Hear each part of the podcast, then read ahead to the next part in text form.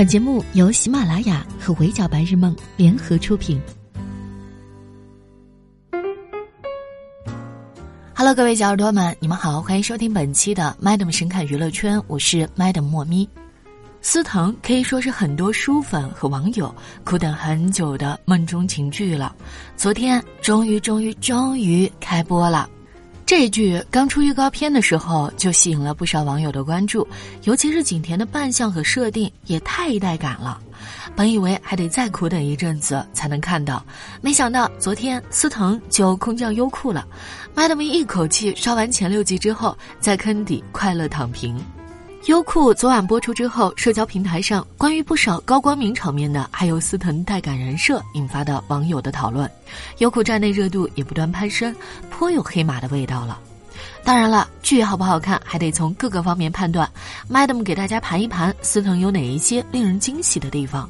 首先，必然是司藤的人设，他用实力演绎了什么叫傲娇女王的自我修养。民国时期的她一身白色旗袍，霸气出街，一看这气场就是民国美艳大姐头无误了。虽然是旗袍本身并没有多少太招摇的设计，但是她举手投足之间都难掩贵气和清冷感。再加上细细的眉形以及又美又飒的妆容的衬托，她整个人都冷艳的恰到好处。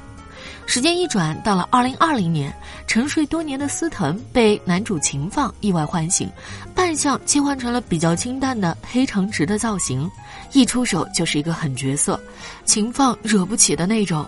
你以为苏醒过来的司藤可能会对秦放心怀感激，或者有点不一样的情愫？毕竟司藤让秦放住嘴的这一幕看着挺唯美的，可以算是绝美初见。但是不不不，真这么以为你就误会大了。女主下一秒就会让你认清现实。司藤说：“从现在开始，我就是你的主人了，要听话。”话虽然是这么说啊，但司藤毕竟是沉睡太久了，对现代人的生活一无所知，还得靠着秦放照顾着。不过在这个过程里，司藤依然是各种女王行为，把她的霸气和傲娇演绎得淋漓尽致。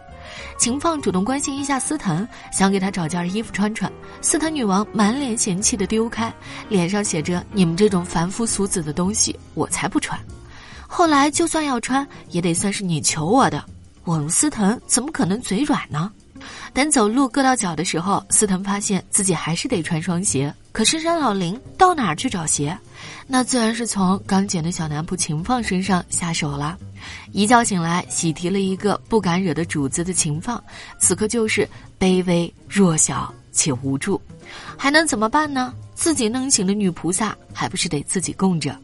不仅得麻溜的把自己的鞋脱了给司藤穿上，还得随时随地接受女王的调教，啊，不是，是遵循女王的一系列的吩咐，比如给她系鞋带啥的。看到秦放在看电视，明明心里对现代科技充满着好奇，但是司藤依然是口嫌体正直本人，前脚说着不需要秦放教，后脚等秦放一走，司藤就忍不住自己拿着遥控器瞎琢磨了。他俩相处日常里的这种反差萌，总是自带笑点。随着剧情的推进，有关司藤在寻找的身世之谜逐渐开始浮出水面。他脑海里时不时会出现这样一些画面，有的看上去是诡谲的气氛，有的又觉得充满着悲伤。看到这儿，且不说他究竟经历了什么，这些绝美的民国风的造型就够让网友们的期待值直线飙升了。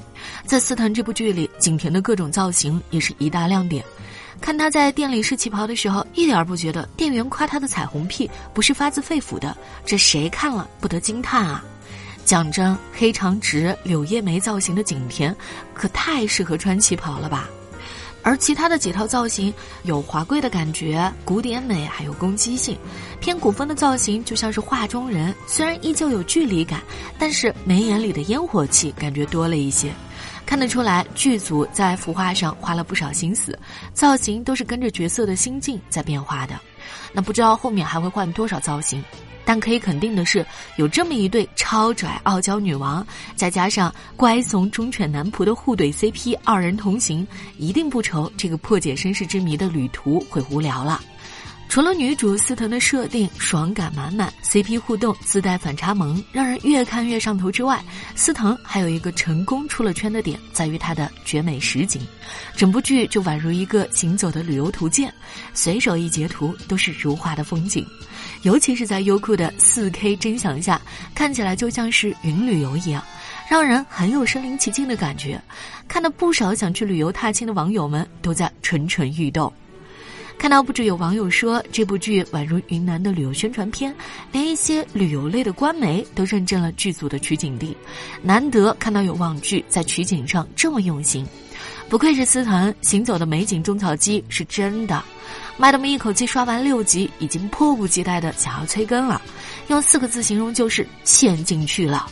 很期待见证原著里面司藤带小男仆寻找身世之谜的这段旅程，也想看一看我们司藤女王和这位一直不得不帮助她的男仆情况之间还会发生哪一些让人上头的故事。那就话不多说，今晚一起入坑去追剧吧。好的，以上就是本期《麦德们神看娱乐圈》的全部内容了，我是莫咪，下期见，拜。